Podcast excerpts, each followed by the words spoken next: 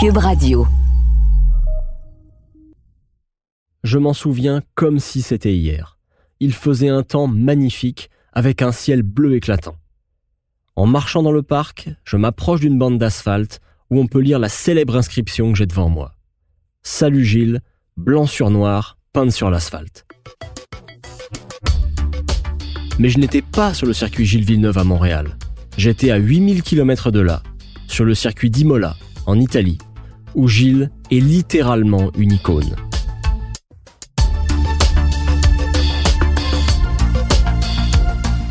Je m'appelle Julien Amado, j'ai 36 ans et je suis journaliste automobile pour le guide de l'auto. J'ai toujours été fasciné par le parcours incroyable de Gilles Villeneuve. J'ai eu envie de mieux le connaître, parler aux gens qui ont partagé sa vie, pour comprendre comment un petit gars de Berthierville a forcé son destin pour devenir une légende, une vraie légende de la Formule 1. Bref, je me lance à la poursuite de Gilles Villeneuve.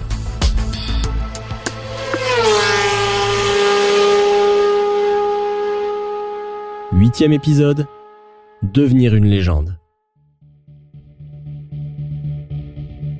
Dans l'épisode précédent, Gilles a vécu une trahison, celle de son coéquipier Didier Pironi, gagnant au Grand Prix d'Imola 82. Et deux semaines plus tard, Gilles part pour un dernier tour de piste sur le circuit de Zolder, mais il n'en reviendra jamais. Le pilote québécois est mort en pleine gloire, alors qu'il est au sommet de son art. Il ne sera jamais champion du monde, mais il va entrer dans la légende de la Formule 1 à jamais. Comme vous l'avez compris, ma passion pour Gilles Villeneuve remonte à loin, bien avant de faire cette série de balados. D'ailleurs, un des moments forts que j'ai vécu remonte à il y a quelques années seulement, en 2019. Cette année-là, la Scuderia Ferrari fêtait ses 90 ans. Alors je suis allé en Italie pour les célébrations et visiter les lieux de la mythique écurie d'Enzo Ferrari. Et vous savez quoi?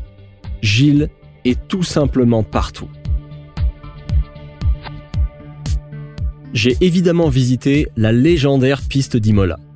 Il y a un virage qui porte son nom, la Variante Villeneuve, et il y a aussi un monument en son honneur de l'autre côté de la clôture. C'est là où il est écrit Salut Gilles, comme à Montréal.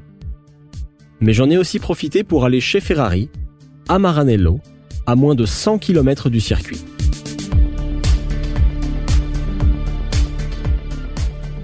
À côté de l'usine Ferrari, il y a la piste d'essai de Fiorano. C'est un circuit de test qui sert aux voitures de course, mais aussi aux voitures de route. La rue qui mène à cette piste s'appelle la Via Gilles Villeneuve, la rue Gilles Villeneuve. Et au bout de cette rue, il y a un buste de Gilles en bronze avec son nom écrit dessus. Mais je dois dire que ce qui m'a le plus surpris, c'est quand j'ai visité le musée Ferrari. Je vous rappelle qu'on est en 2019. Ce sont les 90 ans de la fondation de la Scuderia Ferrari et il y a plusieurs voitures exposées. Elles appartiennent toutes à des pilotes champions du monde. Michael Schumacher, Kimi Raikkonen, Juan Manuel Fangio, Niki Loda, etc. Toutes sauf une. Au milieu de la salle, il y a la Ferrari 312 T4 de 1979. Cette année-là, c'est Jody Scheckter qui a remporté le championnat avec cette voiture. Pourtant, c'est bien la voiture de Gilles qui est exposée ce jour-là. Et le plus troublant, c'est que dans le communiqué de presse annonçant l'exposition, voici comment Ferrari a présenté les choses. On retrouve la Ferrari 312T de 1975 et sa transmission révolutionnaire qui a aidé le jeune Niki Loda à remporter son premier titre de champion du monde. Mais aussi la 312T4 conduite par Gilles Villeneuve, le même modèle avec lequel Jody Scheckter a gagné en 1979. Pour moi, ça dit tout. Chez Ferrari, on a préféré mettre la voiture de Gilles, qui est arrivé deuxième cette année-là, plutôt que la voiture de Jody Scheckter, le champion du monde 79. J'en ai eu des frissons quand j'ai vu ça au musée. Et quand je raconte cette histoire à des gens, des fois je me demande si je suis le seul trentenaire à avoir ce type d'émotion face à ces voitures, face à la mémoire de Gilles. Ah! Aïe, mais non, mais c'est super émouvant. Ah non, j'ai une boule à la gorge parce que ça. Pour moi, ça, c'est célébrer sa mémoire comme il faut. Malheureusement pour jeudi, mais Je sais pas, moi je considère que 79 c'est le championnat volé, mais ça c'est peut-être mon chauvinisme canadien. C'est la régularité qui l'a emporté. Bon, comme vous pouvez l'entendre, je suis pas le seul. Vous avez peut-être reconnu sa voix, c'est l'humoriste Philippe Audrey la rue Saint-Jacques. Et bien que Philippe Audrey projette une image presque baroque avec ses complets trois pièces, c'est un vrai passionné de Formule 1 et il a beaucoup d'amour pour notre Gilles national. Vraiment beaucoup. Faut être fier de Gilles, faut être fier de quelqu'un qui a brisé un plafond de verre qui existait, c'est-à-dire les Nord-Américains en course européenne, premièrement. C'est un pilote qui a eu un panache comme il n'y en a jamais eu depuis. En tout cas, moi, je suis la F1 depuis le début des années 90. J'ai vu des techniciens exceptionnels, j'ai vu des pilotes exceptionnels, mais j'ai jamais vu un gars rouler. Euh, Schumacher, à trois roues, oui. Mais tu sais, ça donne l'échelle d'exception. On a un champion qui a jamais été champion et qui est perçu comme un champion par l'équipe la plus championne de l'histoire de la Formule 1. Ben, il y a de quoi être fier. Faut forcément être fier, puis faut célébrer Gilles. Au cours de cette série, je me suis demandé si les jeunes générations pouvaient s'intéresser à une histoire comme celle de Gilles, qui a déjà plus de 40 ans. Philippe Audrey me le confirme ici. Son histoire incroyable a tous les éléments pour que cette légende persiste. Mais encore faut-il la transmettre et surtout faire comprendre le phénomène Gilles Villeneuve bien au-delà des statistiques moins spectaculaires de Gilles.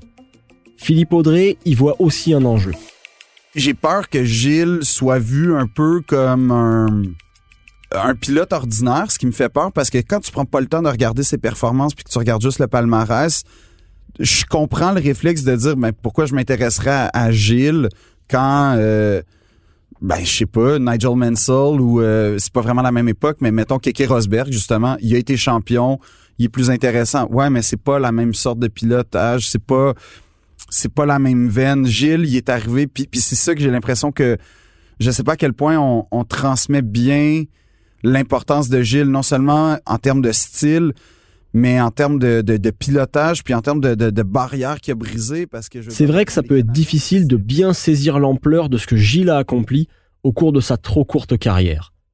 Comment explique-t-on que ce petit pilote québécois soit entré dans la légende de ce sport aux côtés de champions sacrés 3, 4, 5 ou 7 fois, comme Senna, Prost, Vettel, Fangio, Schumacher ou Hamilton?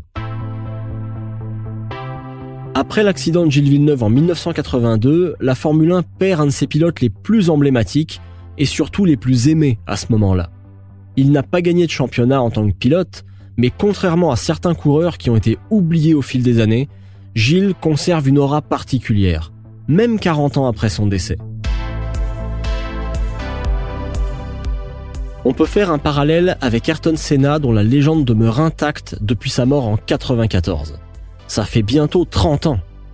Mais le pilote brésilien, lui, est trois fois champion du monde, a remporté 41 victoires et signé 65 pole positions. Gilles, avec 6 victoires et 2 pôles, est très loin de ce palmarès. Mais il est aussi entré dans la légende de la Formule 1 et est encore aujourd'hui adulé par beaucoup de gens. Il est encore tellement présent chez Ferrari.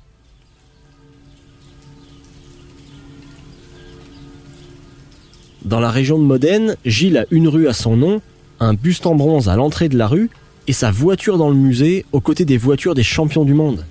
Et si on regarde la boutique de souvenirs en face du musée, il y a une fresque sur le mur avec Gilles et Enzo Ferrari qui éclatent de rire.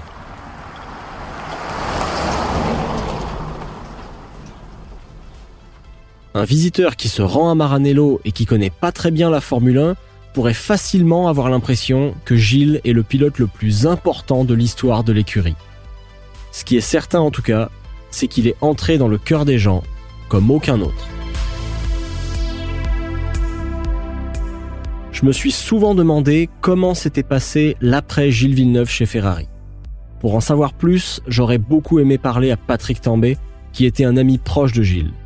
C'est lui qui l'a aidé à s'installer en Europe avec Johan et les deux hommes sont restés très proches les années suivantes. C'est aussi lui que Ferrari a engagé pour remplacer Gilles après son accident. Mais malheureusement, il n'était pas disponible pour une entrevue à cause d'un emploi du temps très chargé et de problèmes de santé. Mais les quelques instants où j'ai pu lui parler, je lui ai dit que c'était pour rendre hommage à Gilles, 40 ans après sa disparition, pour pas qu'on l'oublie. Il m'a coupé la parole en me disant On n'oublie pas Gilles. Et là, j'ai vraiment perçu toute l'affection qu'il a encore pour lui. Alors je me permets de le citer dans une entrevue qu'il a accordée récemment à nos confrères du magazine Auto Hebdo. J'ai eu beaucoup de mal à surmonter ma tristesse et à affronter celle de mes proches. Deux mois plus tard, j'étais encore sous le choc de sa disparition quand Didier Pironi m'informa que Enzo Ferrari pensait à moi pour remplacer Gilles. Je suis arrivé dans une écurie détruite moralement, où j'ai été très vite accepté. J'avais le soutien inconditionnel de l'équipe et des fans italiens, parce qu'à leurs yeux, je ne prenais pas sa place. Je courais pour lui. Depuis 40 ans, Gilles me manque terriblement, mais je sais qu'il est à mes côtés. Gilles était un être rare, une étoile filante qui n'a jamais cessé d'illuminer ma vie et celle de beaucoup d'autres. Il était le petit prince et le restera à jamais.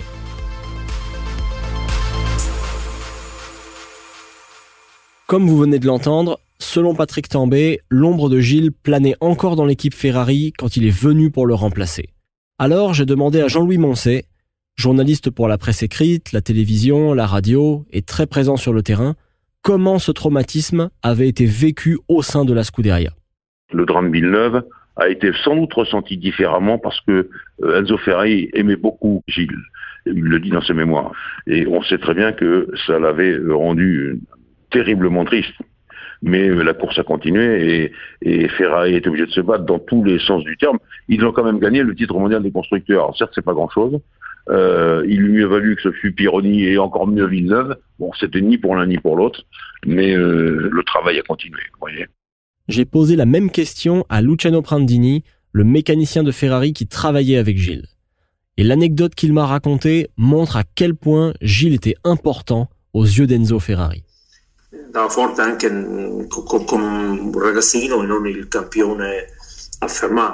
On était tous attachés à Gilles. Et quand l'accident est survenu, tout le monde était triste. Quelque temps après la mort de Gilles, tous les tifosi, les amateurs de Ferrari, remplissaient de fleurs la grille devant la piste. J'ai même vu le commendatore, Enzo Ferrari, les yeux mouillés de tristesse. Je pense qu'il l'aimait bien. Parce qu'Enzo Ferrari, il montrait pas beaucoup ses sentiments. Et oui, lui aussi était tombé amoureux de ce personnage, de ce jeune homme.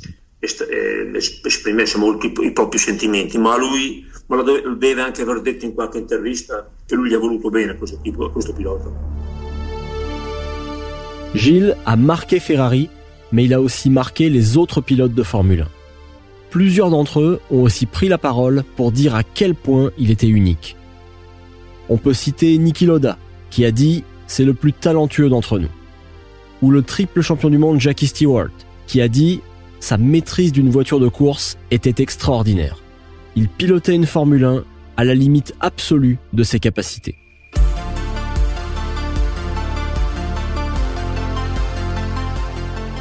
De ce côté-ci de l'Atlantique, à Berthierville, l'idée de rendre hommage à Gilles Villeneuve et de perpétuer sa mémoire arrive très tôt comme me l'a expliqué Alain Bellumeur, le directeur du musée Gilles Villeneuve. Gilles Villeneuve est mort euh, en 1982. Évidemment, les funérailles ont eu lieu à Berthierville.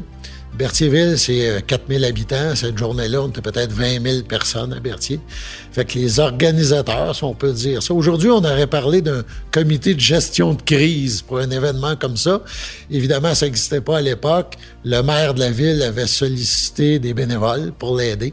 Moi, entre autres, je faisais partie du comité. Il m'avait demandé si je voulais m'occuper de gérer la presse écrite. À l'époque, il y avait la presse écrite ou la radio et la télé. Il n'y avait pas de médias sociaux, il n'y avait pas d'Internet. Donc, euh, j'avais donné un coup de main. Et par après, ben, les six, personnes qui avaient aidé la ville, on s'est réunis et on a dit euh, Oh, Gilles, on savait que c'était gros, c'était important, le nom, mais là, c'était partout dans le monde là, que les gens sont venus de Berthierville, d'Europe, tout ça. Donc, on a dit il faudrait peut-être faire quelque chose pour perpétuer son souvenir. C'est de là qu'est né euh, le comité Berthier Villeneuve. Avec beaucoup de bénévoles, on a travaillé, on a eu un parc au nom de Gilles, une statue qui a été mise, érigée dans ce parc. Et en 88, moi, j'avais dit aux autres bénévoles, j'ai peur qu'un jour les trophées disparaissent, soient récupérés par quelqu'un. Et c'est là qu'on a euh, essayé de pousser l'idée d'un musée pour éviter que ces trophées-là disparaissent. On a pris l'ancien bureau de poste. Le musée a débuté là, c'était ouvert juste l'été, mais il y avait des gens d'un peu partout qui venaient, puis euh, on a vu que c'était viable, ça fonctionnait. Et en 1994, on a acquis un, terrain beaucoup plus grand, un édifice plus grand. Et là, ça nous a permis de mettre davantage en valeur la collection, d'aller chercher d'autres items, plus de voitures de course. Et à un moment donné aussi, euh, Jacques Fils est arrivé. Il y avait déjà dans le musée du Jacques oncle. Là, il y a Jacques Fils qui est arrivé, Formule Indy, Formule 1 champion du monde. Fait que ça a créé un, un engouement phénoménal. Le musée en a profité. Et on a développé notre collection au fil des années de façon incroyable, parce qu'on a des pièces magnifiques. Et euh, depuis ce temps-là, ben, le musée, chaque année, bon an, mal an, c'est des visiteurs de 30 à 40 pays différents. Des gens qui nous disent que parfois ils ont fait le détour, mais c'était le but premier de leur visite au Canada. Fait que de temps en temps, ça nous fait un petit velours, on passe devant les chutes Niagara.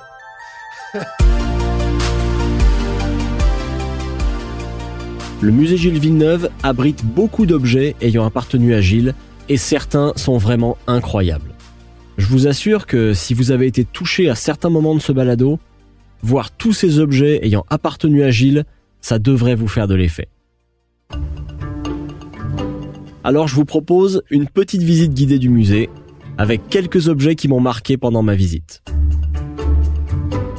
Une des pièces euh, particulièrement rares au, musée, qui peut se vanter d'avoir déjà vu un contrat de Formule 1? C'est assez rare. Évidemment, à l'époque de Gilles Villeneuve, c'était plus simple. Il y avait beaucoup moins de pages, je suis pas mal sûr. Mais au musée, on a la copie qui appartenait au gérant de Gilles Villeneuve, Gaston Parent, la copie du premier contrat que Gilles Villeneuve a signé en Formule 1. C'est euh, évidemment avec l'équipe McLaren que Gilles signe ce premier contrat-là. Gilles était payé à la course. Donc, euh, sûrement qu'il espérait faire beaucoup de courses, mais en tout cas, il en a fait une finalement.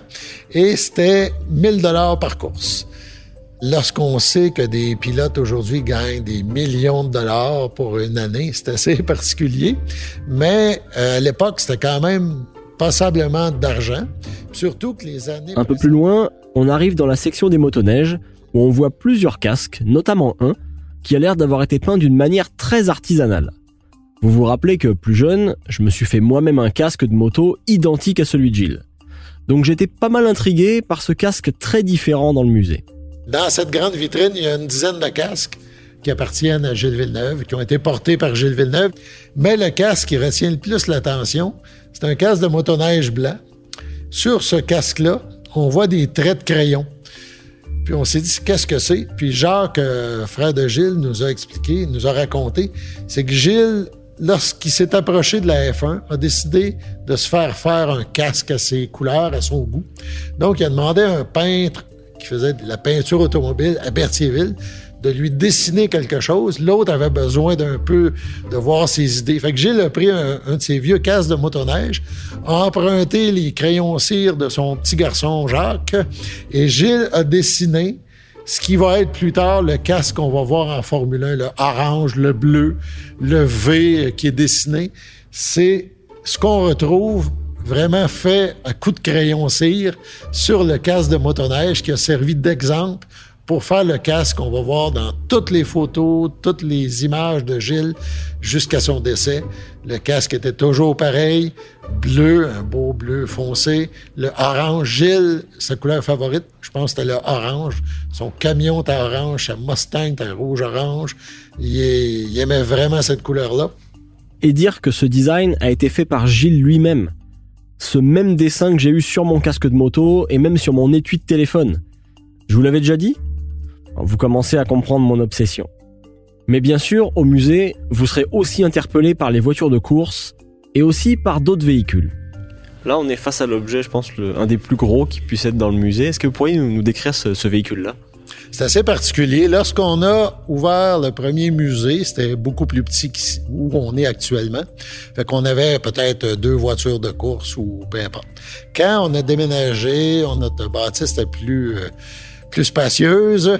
Là, j'ai eu l'idée, j'ai dit euh, peut-être qu'on pourrait récupérer le pick-up de Gilles, le gros camion Ford, qui était dans un garage depuis des années. On va le voir. Il est toujours dans le garage. Il est gris. C'est un camion normalement qui est orange, les couleurs que Gilles aimait, orange, jaune, etc. Il est recouvert de boîtes partout, séché. Et là, on sort le camion, Jacques Frère sort le camion dans la cour. On le nettoie à la hausse à pression et le camion est revenu impeccable. Il n'y a pas de rouille, rien. On est en 93, 94. Le camion est là depuis 1981. Personne n'y a retouché.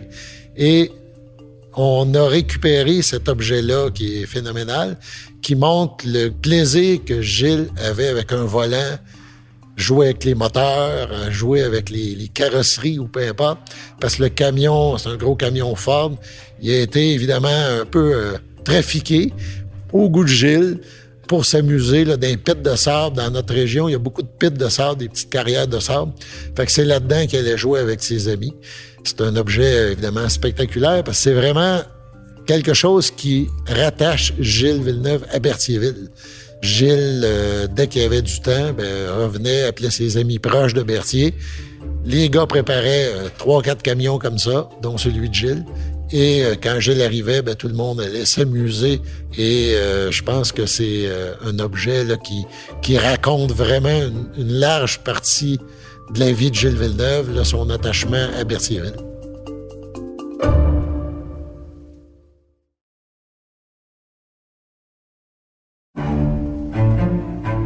Se faire voler. Y a-t-il quelque chose de plus frustrant, de plus décontenançant imaginez se faire voler par un ami très proche. Ou encore 5 millions d'abeilles quand tu es un apiculteur ou une ambulance par une patiente que tu transportes à l'hôpital. C'est le genre d'histoire que j'ai recueilli auprès de victimes qui nous racontent avec émotion le vol qu'ils ont vécu. Je m'appelle Marc-André Carignan et je vous invite à écouter ma série Balado au voleur, une production Cube Radio disponible sur cube.ca et sur l'application Cube. Le balado Au voleur a été en nomination dans trois catégories au Canadian Podcast Awards en 2022. Choix du public, meilleur graphisme et meilleure série documentaire. Quand Gilles rentrait à Berthierville, oui, c'était un des pilotes de F1 les plus célèbres du monde. Mais ses loisirs étaient les mêmes qu'avant quand il bricolait sa Mustang avec ses amis. D'ailleurs, le camion Ford, maintenant installé au musée, il était préparé et entretenu par son ami Gaëtan Giroux que vous avez pu entendre dans les deux premiers épisodes qui racontent sa jeunesse. Ils avaient un camion chacun et partaient rouler ensemble dès que Gilles rentrait au Québec. Et comme quand il avait 20 ans, il fallait toujours qu'il se passe quelque chose. Bon, je vous avertis encore, il faut parler le langage gachar pour tout saisir dans le détail. Mais ça démontre encore une fois que même en vacances, Gilles ne pouvait pas s'empêcher de repousser les limites. Ça a fini en dernier de tout. Moment donné, il y avait un rang de petit lac, puis on rentrait dans le petit lac, où on n'allait pas vite, mais lui, il s'en en dernier, moment donné, quand il rentrait dans le lac, il a dit au hey, tu sais, le fun en monte.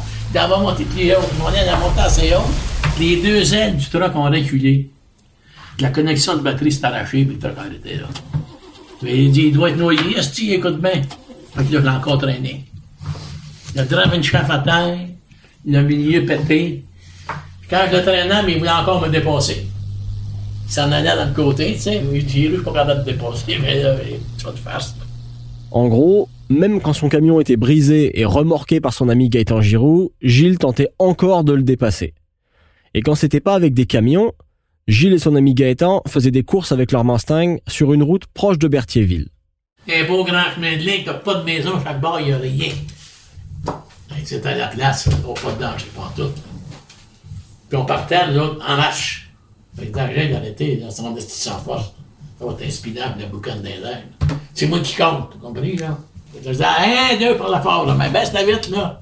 Puis quand je disais trois, seulement, il, tu sais, il y a beau d'avoir des réflexes, mais c'était pas mal égal. Puis ça roulait combien là-bas? 120 000 à l'heure, ça. 115, 120, là, on va donner, on partait à peu près à 25 30 là. Un, deux, trois, go! Puis vite de baisser. Puis en deuxième, quand on s'est essayé, là, il dit, quand on embarque les mêmes gars, tout embarque le même poids, pareil. Tu sais, à un moment donné, il y avait toujours la petite affaire, là. il restait de même. Tu sais, du gars, des affaires de même, il n'y a pas ça, lui. Ça sert à rien, il faut que ça gronde, il n'y a rien à faire. J'avoue que moi aussi, je m'imagine mal Gilles Villeneuve jouer au golf. Certains pilotes qui arrivent en F1 peuvent aussi avoir tendance à oublier d'où ils viennent ou à changer de comportement. Avec la gloire et les millions, on peut comprendre pourquoi. Mais Gilles n'était pas comme ça. Il continuait à parler et à voir ses amis proches autant que possible quand il venait à Berthier. Il en a aussi invité certains à le rejoindre à Monaco, où il vivait, notamment Jean-Pierre Saint-Jacques. Oui, celui qui avait construit et vendu à Gilles sa première voiture de course, la Formule Ford fabriquée au Québec. Et Gilles lui a proposé quelque chose que tous les passionnés de Ferrari rêvent de faire un jour. Le deuxième soir, je pense, il dit Il ça te de visiter Ferrari? Je dit oui. C'est pas bien loin, l'hélico, là, tu sais. Ah oui, j'ai oublié de vous dire. Mais en plus des voitures, des camions et des bateaux, Gilles a aussi trouvé le temps et l'énergie pour obtenir sa licence de pilote d'hélicoptère. Et il s'est bien sûr acheté un hélico. Leur petit périple a commencé par le circuit d'Imola. Gilles m'a jamais dit que Enzo venait à Imola. Parce que la légende disait, hein, je pense, depuis que son fils euh, Dino est mort, Enzo allait jamais aux pistes de course. Fait quand j'ai vu arriver euh, Enzo là, j'ai dit ça se peut pas. J'avais trouvé ça spécial un peu là. C'est vrai que c'était très rare qu'Enzo Ferrari vienne sur les pistes de course. Et un photographe italien présent ce jour-là en a profité pour prendre une photo qui a fait le tour du monde. Jean-Pierre Saint-Jacques avait aussi son appareil photo et a capté ce même moment magique. Enzo qui éclate de rire avec Gilles à côté de lui. Il y a même des fresques à partir de cette photo mythique en noir et blanc. Mais Jean-Pierre, lui, a la version couleur. Rien de moins. La photo, ben, il y en a deux qui existent, la mienne en couleur, puis l'autre en noir et blanc. Puis on l'a pris presque en même temps. La mienne, le doigt d'Enzo touche à l'épaule de Gilles, Tandis que l'autre, l'Italien, est à peu près un pouce de l'épaule de Gilles. C'est la seule différence. Le reste, c'est pareil. Des fois, le temps embellit les histoires, même si elles sont déjà extraordinaires. Mais une chose revient constamment, c'est l'admiration et le respect que semblait avoir le grand patron de la Scuderia, Enzo Ferrari, pour Gilles Villeneuve. Et cette photo dont parlait Jean-Pierre Saint-Jacques, la fameuse photo où on voit Gilles et Enzo rigoler ensemble, illustre bien cela car Enzo Ferrari était un homme réputé stoïque en général. Après ce moment unique, Gilles a emmené Jean-Pierre Saint-Jacques à l'usine Ferrari, à Maranello. Il dit, Jean-Pierre, qu'est-ce que tu veux voir? Ben, je veux tout voir. Puis là, j'avais vu Enzo, il était venu pour la photo quand j'ai pris. Ben, j'aimerais voir l'usine, les voitures, l'usinage aussi, ça m'intéresse. Fait qu'avec Gilles, on a fait euh, l'atelier d'usinage, euh, la shop des moteurs, les dynamomètres. J'ai tout vu avec lui. Parce que Gilles, les portes s'ouvraient. C'était secret au bout. Là. Il développait le V6. J'ai vu des pièces de moteur, fabriquent toutes les autres. J'ai aimé mon tour. Ça a duré euh, une couple d'heures. J'étais dans le bureau d'Enzo, et toutes ces maquettes. Puis la partie des voitures de clients de course. En tout cas, j'ai tout visité ce que j'ai voulu visiter. Je pense que. C'est-tu, Joanne, qui t'avais dit ça? jamais fait visiter à personne, apparemment. Je pense Jean-Pierre, c'est le seul gars que Gilles a fait visiter Ferrari de même. Donc, rencontrer le Commendatore à Imola, voir toutes les portes de l'usine de Maranello s'ouvrir, tout voir et visiter, Définitivement, Gilles avait un accès direct au cœur d'Enzo Ferrari, mais aussi à la maison Ferrari en général. Et si Gilles a trouvé sa place dans le milieu de la Formule 1, il demeurait le même, avec les mêmes goûts qu'au Québec. Quand il vivait à Monaco, il faisait importer des produits québécois qu'on ne trouvait pas en Europe. Mais pas des produits de luxe. En fait, c'était même tout le contraire. Mais Gilles, c'est le style de gars. Là. Il aimait ça manger, euh, je sais pas moi, ses hot dogs, euh, son steak euh, québécois dans sa roulotte, dans ses babelles. Quand Gilles venait ici, là, là, là il achetait des caisses de prête. il n'y a pas en Europe de ça. Là. Toutes les personnes que j'ai interrogées à propos de Gilles me disent la même chose. C'était un gars simple. Même en gagnant beaucoup d'argent, la seule chose qui changeait, c'était le prix de ses jouets, comme les voitures et les hélicoptères un autre moyen de transport qu'il adorait. En 1981, il possède donc déjà un hélicoptère, mais il veut acheter un modèle dernier cri. Alors il en parle à son ami Jean-Pierre Saint-Jacques au téléphone. Gilles, il m'appelle, puis il m'appelait souvent, lui, là, là, tu sais. Il dit, là, je magasine un hélico, là, puis le kit. j'ai dit, Gilles, ça tombe bien. Je suis abonné à plein de revues d'avions, puis des affaires de même. J'ai dit, je viens de recevoir euh, une revue qui compare 4-5 types d'hélicoptères. Ah, il a dit, envoie-moi ça tout de suite. Dans le temps, c'était Purolator ou UPS, je m'en souviens pas quoi, là, mais c'était en 81, ça.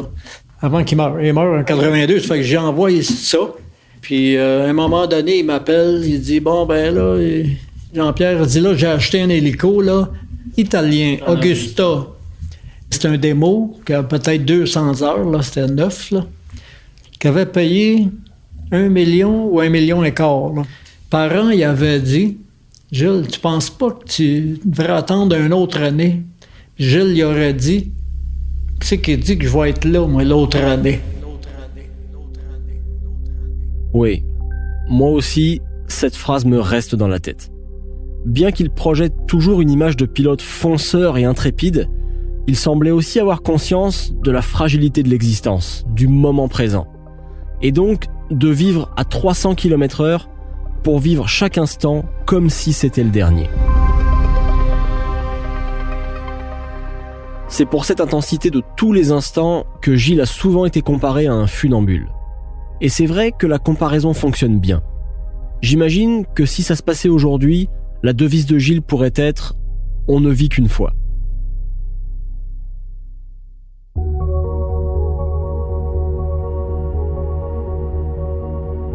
Je me suis aussi demandé si c'était pour ça que Philippe Audrey Larue Saint-Jacques aimait tant Gilles. Et comment a commencé cette fascination pour lui?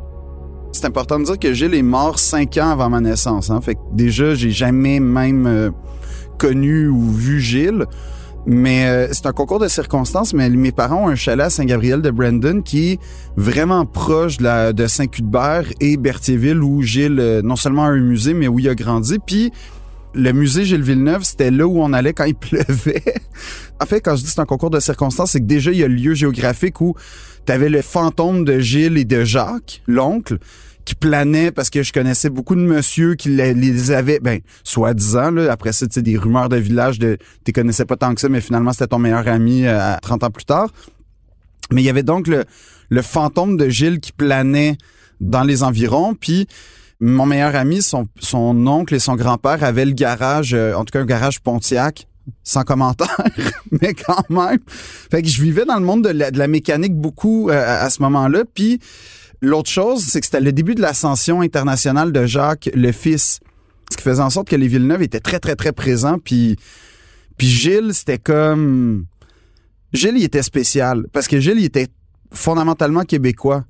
Si tu te souviens de l'époque où... Euh, quand Jacques a eu, est arrivé en F1, il y avait un accent, il y avait un truc où ça prend un petit moment avant que le Québec se l'approprie, alors que Gilles, il a jamais eu aucune question. Gilles a toujours été non seulement québécois, mais un, québécois de campagne, là, un gars de char. Pour moi, ça fait partie du mythe, puis c'est quelque chose qui fait en sorte que ça me fascine parce que ça me rattache à des racines à quelque part un peu, Gilles. Puis après, ben, tu découvres le personnage, le pilote, comme il y en a rarement eu en F1, en fait. Ou il y en a eu, sais, juste c'est un peu le dernier des Mohicans dans, dans cette race-là de pilotes de le tout pour le tout. L'auto, il va rester un volant, puis euh, je sais pas, là, une roue, mais on va quand même l'amener, puis ça va être ça. Puis c'est de plus en plus rare, je trouve, en F1. Souvent, tu vois ça dans les débuts de carrière, tu sais. Alonso était comme ça au début, Hamilton était comme ça, Vettel a jamais été comme ça, mais euh, Verstappen est, est, encore un peu comme ça. Mais à un moment donné, ça s'éteint, puis Gilles, c'est comme, ben, il est malheureusement mort dans la fleur de l'âge.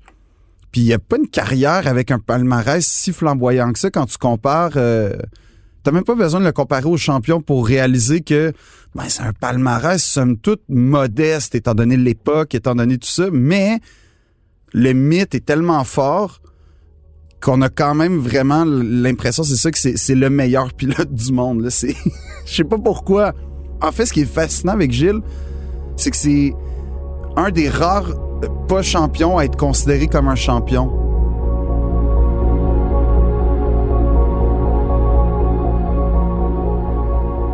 Encore une fois, Philippe Audrey me conforte dans ce que je pense de Gilles. Et il semble avoir lu les mêmes livres et articles que moi. Et c'est vrai qu'une fois qu'on entre dans l'histoire du petit prince de la F1, on va jusqu'au bout. Gilles est arrivé un peu de nulle part, puis son parcours a, quelque chose de très, euh, de très héroïque et poétique en même temps. Mais c'est pas normal de commencer par le skidoo, le retourner après ça en auto, faire la Formule Atlantique, aller au Grand Prix, battre un futur champion de Formule 1, être embarqué par McLaren parce que ce champion-là en question a parlé à McLaren. Fait que déjà, tu sais, je veux dire, euh, ouais, ok, euh, le gars te dit, il est bon lui. Combien tu penses qu'il y en a de bons pilotes euh, dans des classes inférieures? Fais le test, va chez McLaren. C'était quand même McLaren mine de rien. Puis instantanément, malgré des résultats assez ordinaires, mais ces temps autour ont fait en sorte que Enzo Ferrari fasse c'est lui qu'il me faut. C'est pas normal, ça! C'est pas normal! T'es pas censé vivre ce destin-là. Puis c'est ça qui est arrivé à Gilles, puis j'ai bien peur qu'on oublie ça, qu'on se rattache à une page Wikipédia, puis qu'on fasse comme, bon, 67 Grands Prix, je sais pas... Euh, 67 Grands Prix, 6 victoires, 13 podiums. C'est ça. Ce qui est pas exceptionnel. Mais quand tu regardes la grande histoire, tu fais, ah non, c'est carrément exceptionnel. C'est quelque chose que je, on reverra jamais. Puis après, t'as le panache quand tu regardes ses courses. Tu fais ça, c'est un gars qui était prêt à mourir, puis Dieu sait que c'est arrivé, là, malheureusement, pour gagner. Et il y en a plus beaucoup comme ça. Puis je sais même pas si en 2022, il y en a vraiment, vraiment. C'est vrai que la carrière de Gilles n'est pas normale. Et aujourd'hui, un jeune pilote sans argent et sans contact ne pourrait jamais devenir pilote de Formule 1 après avoir débuté par des courses de motoneige. Vous ne le savez peut-être pas, mais il y a présentement deux pilotes montréalais en Formule 1. Nicolas Latifi pour Williams et Lance Stroll pour Aston Martin. Mais contrairement à Gilles, c'est l'argent de leur famille qui leur a permis d'atteindre la F1. Et leurs résultats actuels et les voitures qu'ils pilotent ne leur permettent pas de jouer la victoire. Donc malheureusement, il y a aujourd'hui peu de chances pour qu'un pilote québécois remporte le Grand Prix du Canada à Montréal, comme Gilles l'a fait en 1978 ça m'a toujours un peu laissé sur ma faim en tant que partisan québécois de Formule 1. J'ai jamais vécu un, Grand Prix national remporté par un pilote québécois encore. J'espère. Je sais pas si ça va arriver un jour, mais j'espère un jour le vivre. C'est une des choses que vraiment, là, j'aurais vraiment aimé vivre ce moment-là quand j'ai le gagnant 78 à Montréal. Ça, j'ai eu la chance de vivre la Coupe du Monde 98 de la France en France avec ma famille française, ce qui a été un moment exceptionnel de fierté, de, de joie, d'exaltation.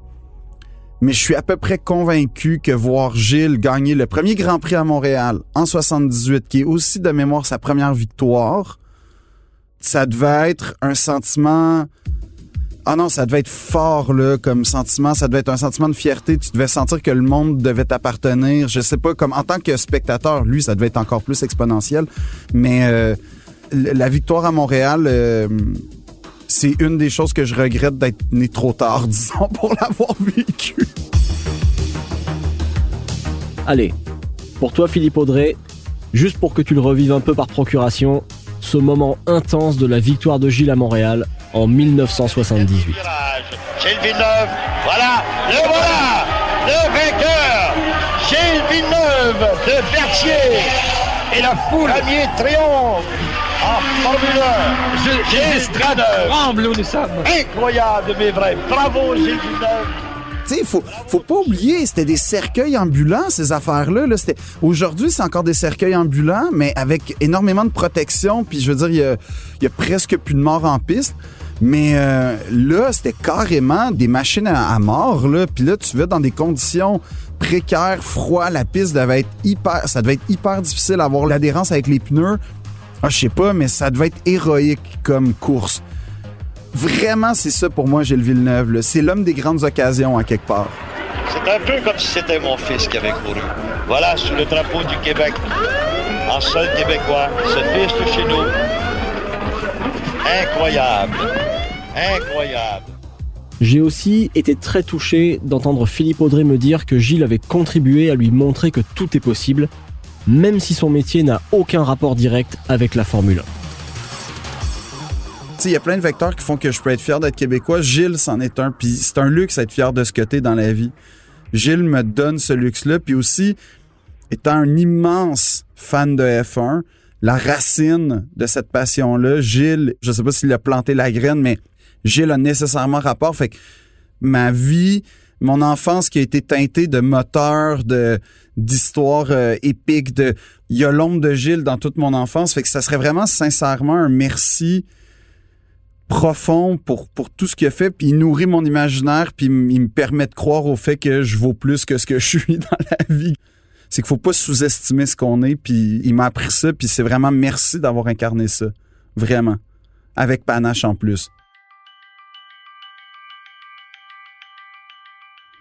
Gilles, en plus, a ouvert la voie. Il a permis aux gens de rêver, en fait. C'est ça qui est comme exceptionnel, puis il a permis à des générations, parce que tu vois, je, l'ai jamais connu, puis pourtant, je vis avec ce souvenir-là très présent. Il a permis à plusieurs générations de jeunes euh, amateurs italiens et québécois de rêver. Ne serait-ce que pour ça, faut pas l'oublier. Vraiment, vraiment. Je ne peux pas contredire Philippe Audrey. Il a entièrement raison. Et il caresse lui-même un rêve assez étonnant. Quand je lui ai parlé de mon voyage en Italie, ça lui a fait, comme il le disait si bien en début d'épisode, une boule d'émotion dans la gorge. Et voici ce qu'il m'a confié ensuite. Non, mais c'est un pèlerinage que je vais faire dans ma vie. Pour vrai, je veux, je veux vivre ça. Je veux voir, tu mon, plus grand rêve, pour vrai, ça serait d'aller à Fiorano, vraiment. J'aimerais vraiment ça, vivre ça, parce que, ben, parce que je suis fier de Gilles, puis évidemment, en tant que fan de F1, je suis Ferrari, c'est à quelque part. Fait que, mais non, je me le réserve dans ma vie. C'est euh, mon voyage de noces. S'il y a une fille qui accepte que le voyage de noces se passe dans, une- des garages et des pistes, mais si elle a accepté de se marier, elle va accepter ça sûrement.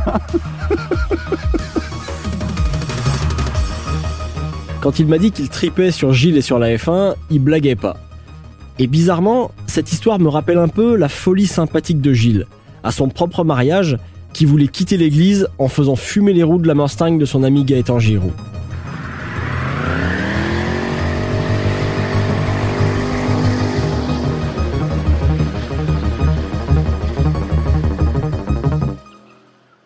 Je ne pourrais pas terminer cette histoire sans saluer les exploits de Jacques, le fils de Gilles et Johan.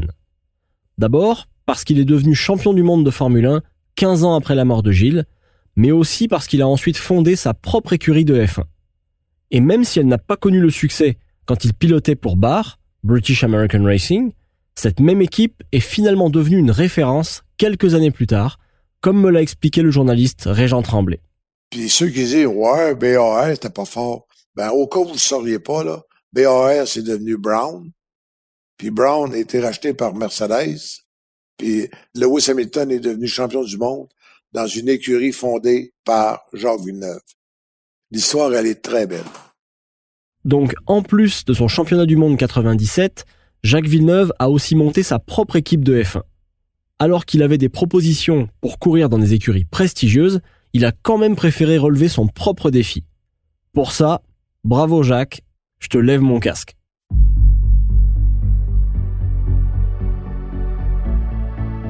C'est moins connu, mais c'était aussi le rêve de Gilles de monter sa propre écurie. Certaines personnes m'ont parlé d'une entreprise basée près du circuit Paul Ricard, dans le sud de la France.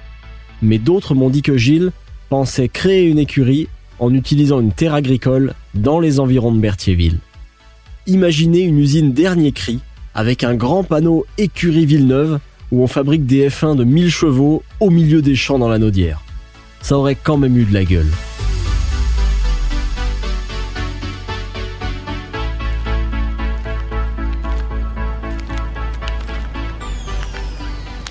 Me revoilà à l'île Notre-Dame, sur le circuit Gilles Villeneuve, la piste qui porte ton nom. Au moment de conclure ce balado, mon seul regret, c'est de ne pas pouvoir te parler à toi, Gilles.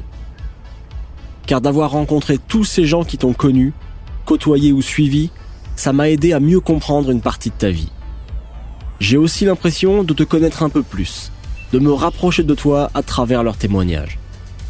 J'ai beaucoup appris en parlant à tous ceux qui ont donné vie à ce balado, et je les remercie du fond du cœur.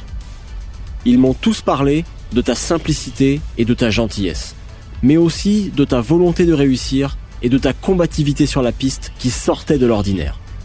De Berthier à la Formule 1, ils gardent tous un souvenir très vivant des moments passés avec toi.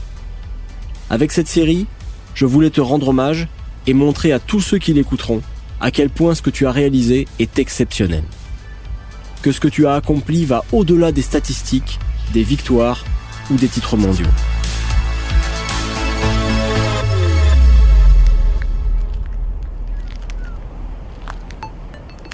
J'ai commencé ma quête ici même, à la poursuite de Gilles Villeneuve, à ta poursuite. Mais tu as toujours été trop rapide pour qu'on puisse te rattraper. Mais ça, tu l'as toujours su. À la fin de ce tour de piste, en passant la ligne d'arrivée, je pourrais te dire salut Gilles, comme c'est écrit devant moi. Mais j'ai plutôt envie de te dire merci Gilles.